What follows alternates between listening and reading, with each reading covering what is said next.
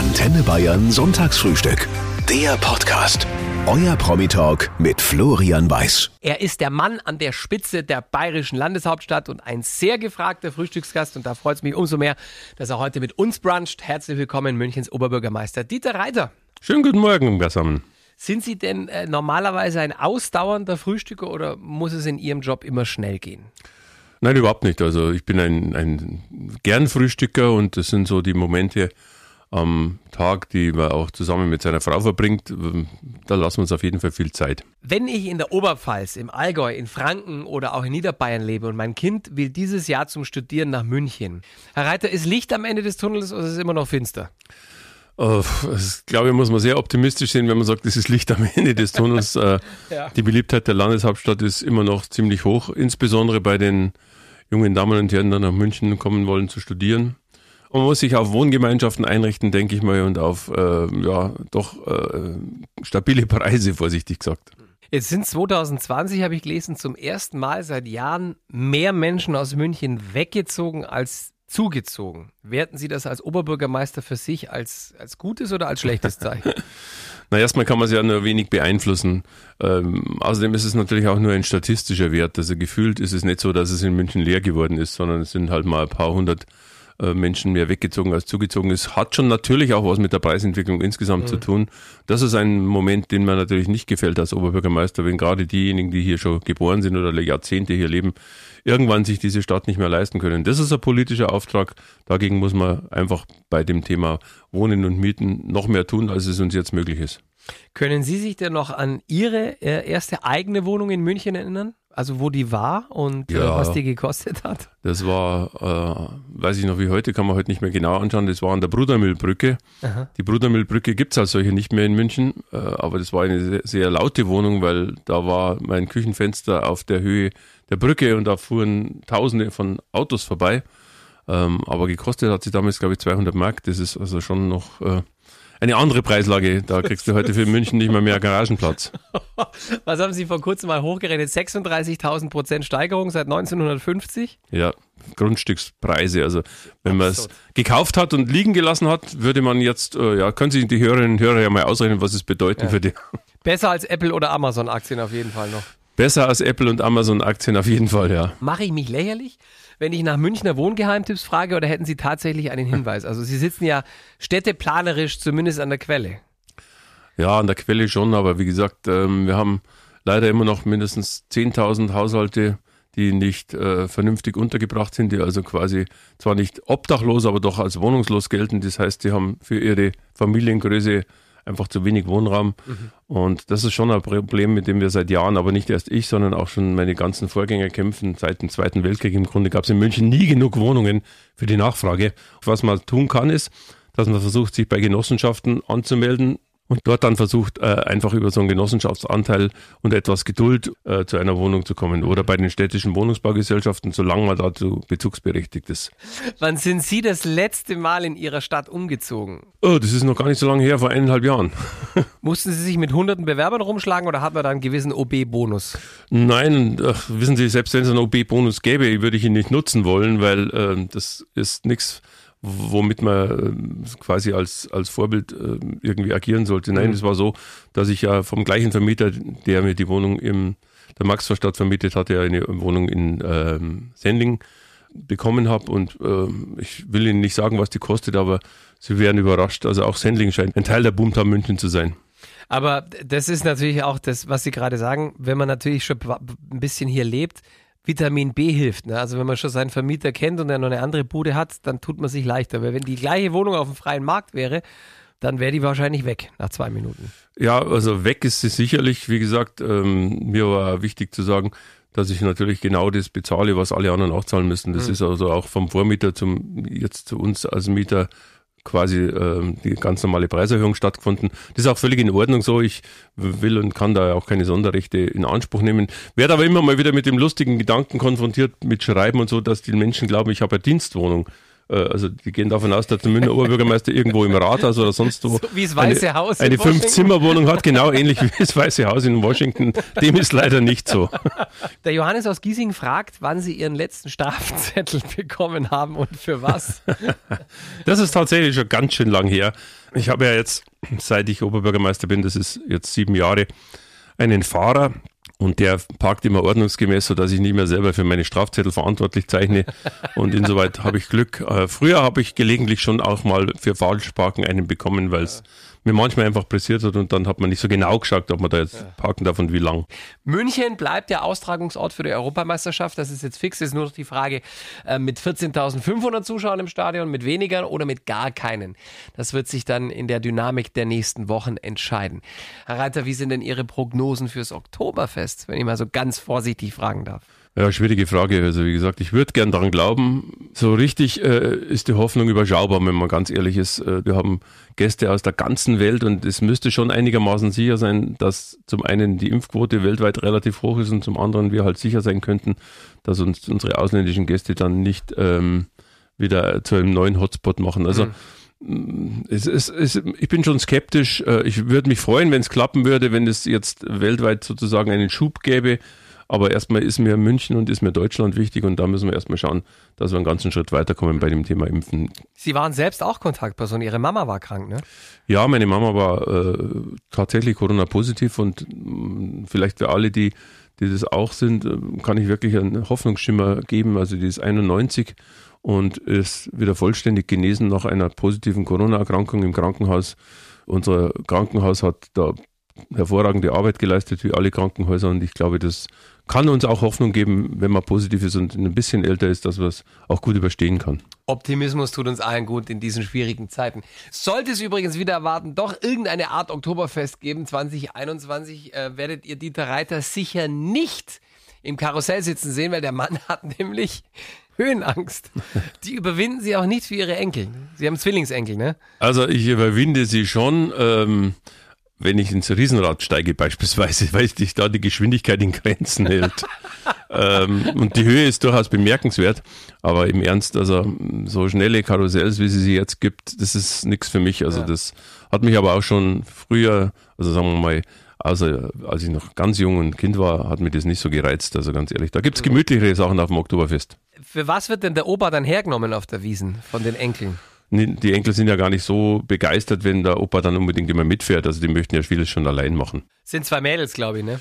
Mittlerweile bin ich schon auf vier. Ah, auf vier sind sie schon inzwischen. Sag mal, das, das, geht so schnell bei Ihnen, ich komme gar nicht mehr mit. Ja, ich kann ja nichts dafür. Ja, das stimmt.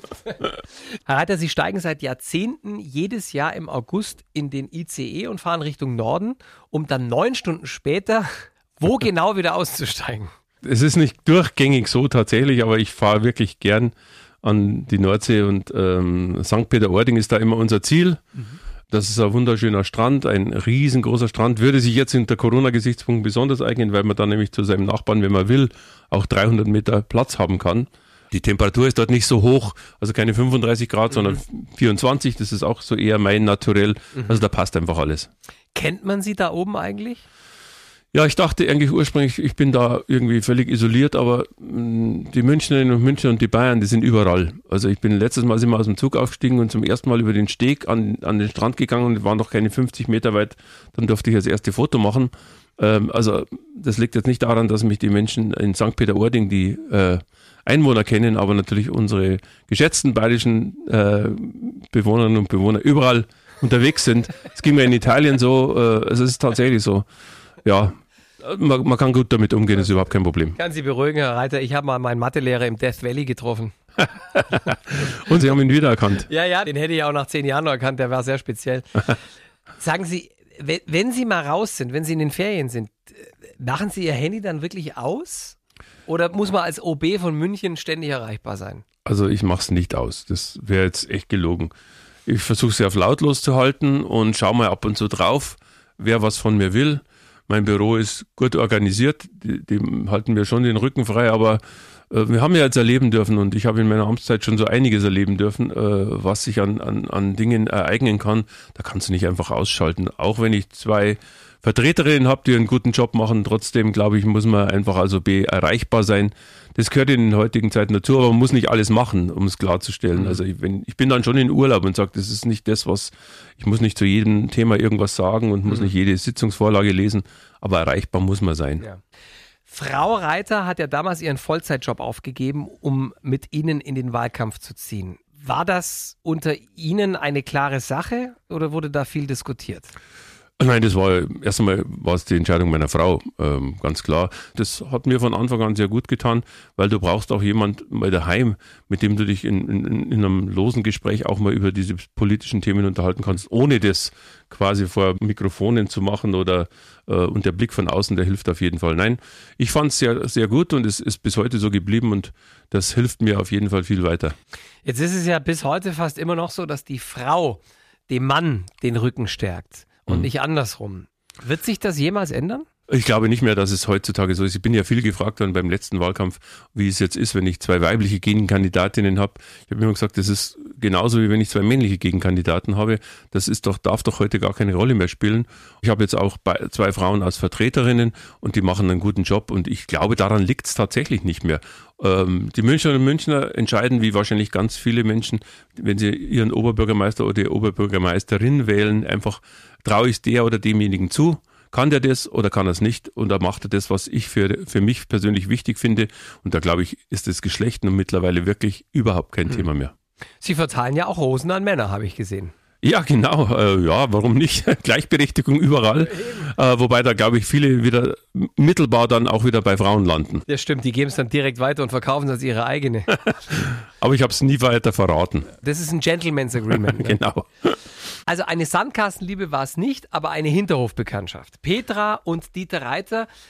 Äh, stimmt es, dass Sie damals als Kinder zusammen Fahrschule gespielt haben im Hof? Es stimmt, es ist im Grunde schon eine Sandkastenliebe, weil in dem Hof, in dem wir uns quasi als Kinder kennengelernt haben, gab es tatsächlich auch einen Sandkasten.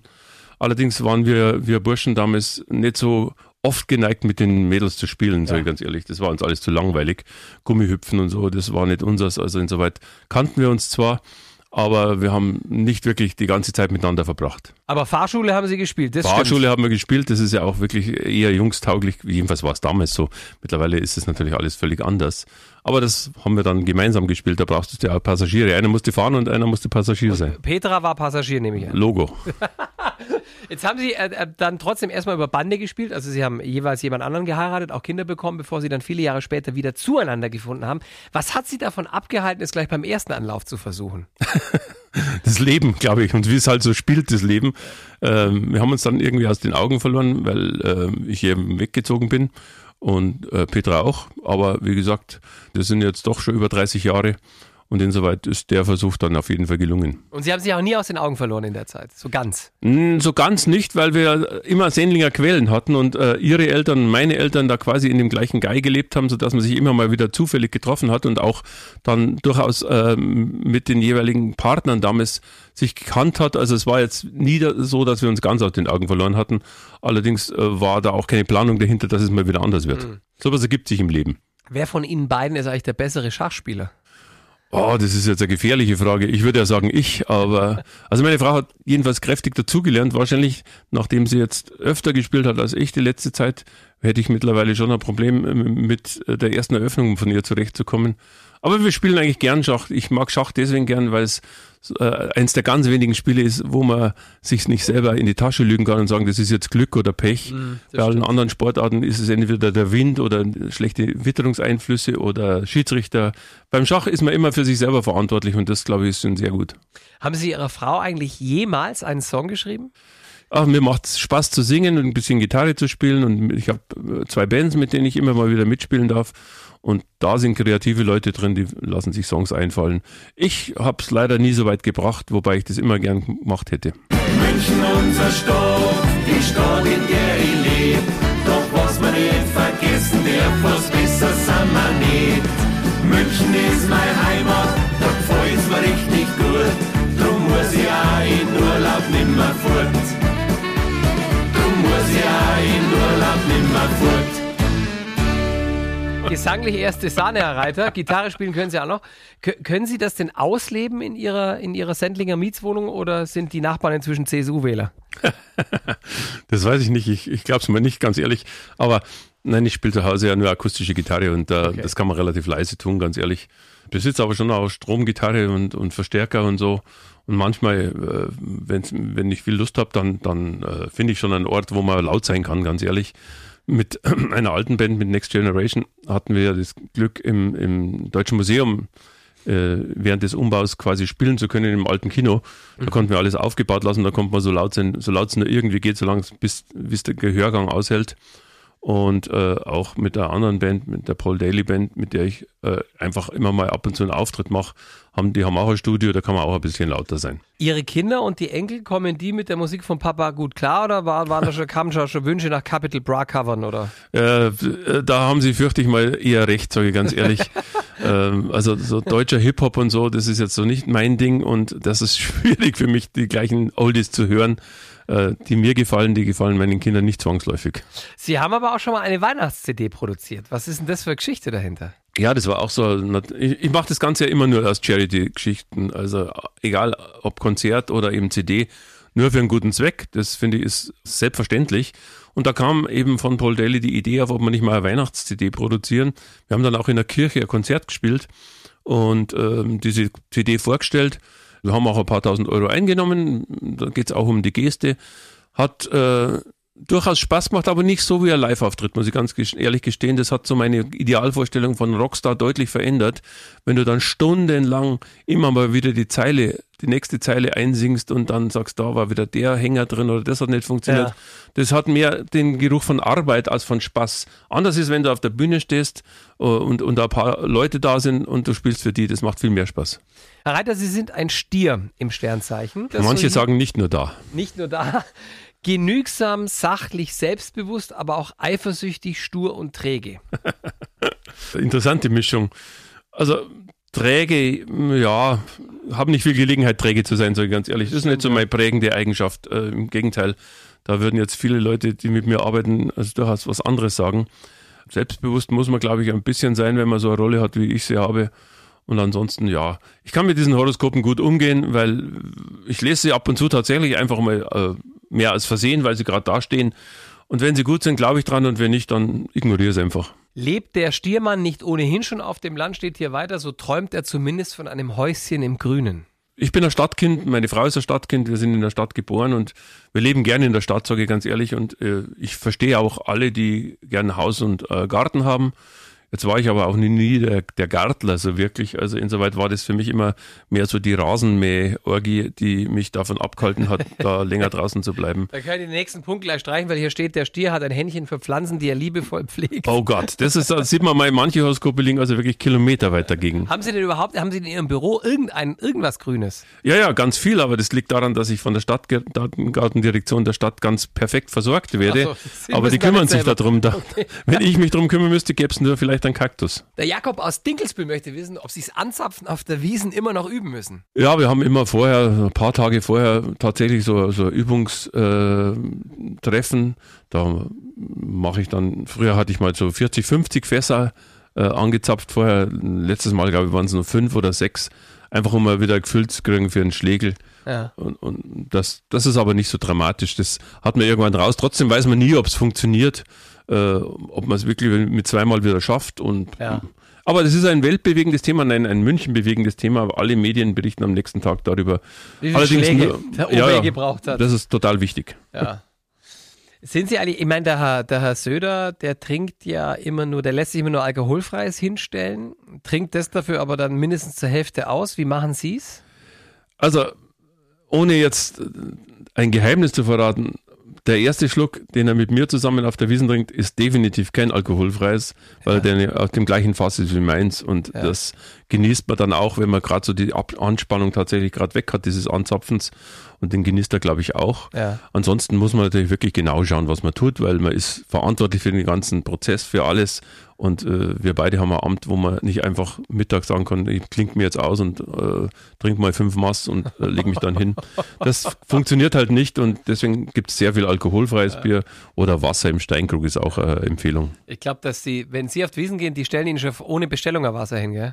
Also, man kennt sie da schon. Das ist halt so, dass du äh, Wasser im Steinkrug kriegst und du musst schon bestellen, wenn du wirklich mal ernstes Bier haben willst, das musst du extra bestellen. Aber so auf Nacht, sage ich mal ganz ehrlich, kurz vorm Heimgehen kann man sich schon mal einen Schluck gönnen. Das mache ich auch jeden Tag, weil das gehört auch dazu ganz einfach. Wie oft findet man sie in einem Münchner Fußballstadion, Herr Reiter? Ja, schon lange nicht mehr, wie wir alle wissen, Gut, Weil- krisenbedingt, aber weil keine Zuschauer mehr ähm, erlaubt sind. Ansonsten war ich schon das ein oder andere Mal äh, im Bayernstadion. Nicht so oft, wie ich gern möchte, weil auch Samstagnachmittag ist halt nicht so die Zeit, wo er normalerweise Oberbürgermeister immer frei hat. Aber ich habe mir schon versucht, äh, die, die Spiele, die mich besonders interessieren, zum Beispiel die gegen Dortmund, die habe ich mir eigentlich regelmäßig immer angeschaut oder Champions League Spiele. Da bin ich schon draußen in der Allianz Arena und damit ist auch die Frage beantwortet, welchem Verein mein Herz gehört. Ist man da als OB grundsätzlich in der Bredouille? Äh, Nein, in der Bredouille bin ich nicht. Ich bin ein unglaublicher Fußballfan, immer schon gewesen. Ich habe in meiner Jugend äh, 20 Jahre lang gern, aber erfolglos Fußball gespielt, ähm, immer im Amateurbereich unterwegs gewesen und war von meiner Prägung, von der Familie her eigentlich äh, mit meinem Vater zusammen immer der Rote und meine beiden Brüder äh, waren immer die Blauen. Also wir hatten immer ein sehr ausgeglichenes Verhältnis zu Hause. Und ich muss mich in München, oder tue es auch, eigentlich mehr um die 60er kümmern als um die Bayern. Die Bayern kommen schon so zurecht. Die 60er, da haben wir ja immer das Problem, wo spielen sie? Äh, Reicht der Platz im Grünwalder Stadion? Sie sind einmal vor vielen Jahren in die Kritik geraten, weil sie der FC Bayern zum Champions League Finale nach, äh, nach Wembley eingeladen hat. Warum war das so ein Problem damals? Ja, das dürfen Sie mich jetzt nicht so genau fragen. Das war eine genehmigte Dienstreise, die mein, mein Oberbürgermeister mir genehmigt hat. Ich war eingeladen von den Bayern. Es ist ein Riesenbahö gewesen. Man muss das einfach auch dem Wahlkampf zuschreiben. Natürlich, da hat man alles versucht, quasi irgendwie, die Schwaben würden sagen, Geschmäckle reinzubringen. Es wurde, wurde nie bestritten, dass ich da hinfahren hätte können. Aber äh, die äh, Opposition hat gemeint, es hätte dann der Steuerzahler zahlen müssen. Hat mich damals schon ein bisschen äh, ja, überrascht, die Wucht dieser Diskussion, ganz ehrlich, weil für mich war, wurde ich von meinem Oberbürgermeister da delegiert, was mittlerweile übrigens alle anderen auch machen bei allen Finales. Nur für mich war es damals im Wahlkampf offenbar etwas, was man halt versucht hat zu konstruieren. Es hat 2014 aber Nichts äh, genutzt. Nichts genutzt. so ist es. Die Josefa aus äh, dem Glockenbachviertel äh, möchte wissen, warum München angeblich zusammen mit Hamburg so eine schlechte Luftqualität hat. Die schlechteste in Deutschland. Trotz englischem Garten und trotz Isar. München, man denkt immer, das ist so eine grüne Stadt. Dann sieht man diese Werte und fragt sich, wo die herkommen. Ja, die Frage ist berechtigt. Wir sind äh, übrigens ganz aktuell deutlich auf einem besseren Weg, was die letzte ähm, Umfrage belegt hat. Man muss eins wissen, wir haben 800.000 zugelassene Fahrzeuge in unserer Stadt. Das ist äh, relativ viel für eine relativ enge Stadt. Trotz englischen Garten übrigens. Wir sind unter den Großstädten schon äh, relativ weit hinten, was der Anteil der Grünflächen betrifft, weil wir einfach dicht bebaut und dicht besiedelt sind und weil ganz viele Menschen hier leben. Für mich ist die Mobilität der Zukunft ganz klar. Die Menschen bewegen sich überwiegend im öffentlichen Nahverkehr. Die, die es individuell mögen, können und machen wollen, müssen auf sicheren Radlwegen in die Stadt. Und nur ganz wenige sollten mit dem Auto in die Stadt fahren. Das ist eigentlich das, wo ich hin will. Dazu fragt die Carlotta aus Lochhausen, wie Sie morgens in die Arbeit kommen. Elektrisch, öffentlich oder mit dem Radl? Elektrisch, aber gefahren elektrisch. Ähm, das, wie gesagt, geht nicht anders. Ich habe quasi auch ein rollendes Büro. Bei mir beginnt der Arbeitstag mit Einsteigen ins Auto. Ähm, die Mittelkonsole, die normalerweise für das Wohlfühlverhalten da ist, ist bei mir der Aktenständer. Und, und die, die Rücksitzbank, da ste kleben die Post-its, wenn ich anrufen darf im Auto. Also das sorgt mein Büro schon dafür, dass mir nicht langweilig wird. Und insoweit ähm, tatsächlich ist das kein, kein Luxusthema. Ich würde kann ich ganz offen sagen, gerne ab und zu einfach mal bloß bei schönem Wetter mit dem Radl in die Arbeit fahren, aber das geht sich so nicht aus. Madeleine aus Sulze-Moos äh, postet, ist Mir San Mir noch zeitgemäß und wie passt das zu München ist bunt? Naja, mir san mir ist immer zeitgemäß, weil München ist bunt heißt, wir sind eine plurale Gesellschaft und das ist völlig wurscht, welche Hautfarbe, welche Religion, welchen Glauben man hat, äh, welche sexuelle Neigung man hat. Mir san mir. Wir kennen alle zusammen und das ist, glaube ich, das, was München auch stark macht. Und insoweit, ich war, wie gesagt, begeistert 2014, 2015. Das war ja ganz am Anfang meiner Wahlzeit, als die Geflüchteten nach München kamen und wir die einfach überragend gut empfangen haben. Da durfte ich übrigens auch mal Gitarre spielen vor 30.000 Menschen am Königsplatz. Das werde ich auch nie vergessen, weil wir da gemeinsames Benefizkonzert gemacht haben für die Flüchtlingshelferinnen und Flüchtlingshelfer mit Herbert Grönemeyer und noch vielen anderen zusammen. Ja, und ich glaube, das leben wir auch weiterhin und da werden wir uns auch durch nichts davon abbringen lassen. Halten die Leute noch zusammen im Freistaat und vor allem in München, auch in schwierigen Zeiten? Dieses Thema Zusammenhalt in der Gesellschaft ist wieder ausbaufähiger geworden. Und da meine ich jetzt nicht das Thema äh, Umgang mit anderen Nationen oder mit Geflüchteten, sondern ganz allgemein wir haben Klagen gegen Kindertagesstätten, die jetzt vor 30 Jahren nicht gegeben. Niemand hätte sich getraut, gegen eine Kindertagesstätte zu klagen. Heute ist es gang und gäbe, dass gegen Kindertagesstätten geklagt wird, weil Kinder Lärm machen. Auch diesen Zusammenhang, äh, der erschließt sich für mich das ist ja vollkommen ganz schwer. Absurd. Aber das haben wir, das ist nicht eine Ausnahme, sondern ist durchaus öfters der Fall. Äh, gegen Schulen wird geklagt, gegen Sportplätze wird geklagt. Äh, wir haben jetzt einen Sportplatz auf dem Dach eines Münchner Gebäudes eingeweiht, ähm, weil wir einfach gemeinsam der Meinung waren, wir haben so viel Flachdächer, die müssen wir besser nutzen. Und da haben wir zusammen mit Bellevue de Monaco und mit dem FC Bayern äh, einen Basketballplatz aufs Dach ge, äh, gebracht. Da haben aber auch Nachbarn geklagt dagegen. Also es gibt ähm, schon äh, ausgeprägte Neigung, erstmal auf sich selbst zu schauen und den Zusammenhalt ein bisschen außer Acht zu lassen. Das ist etwas, was mir ein bisschen Sorge bereitet. Aber insgesamt gesehen, glaube ich, sind wir die Stadt weiterhin, die dieses Thema Zusammenhalt in der Gesellschaft und plurale Gesellschaft hochhalten werden. Und das ist auch mein oberstes Ziel, denn sonst ist es nicht mehr mein München. Herzlichen Dank, lieber Dieter Reiter, Münchens OB. Es war eine Freude, mit Ihnen zu plaudern. Kann ich nur zurückgeben. Dankeschön. Schönen Gruß an alle Hörerinnen und Hörer.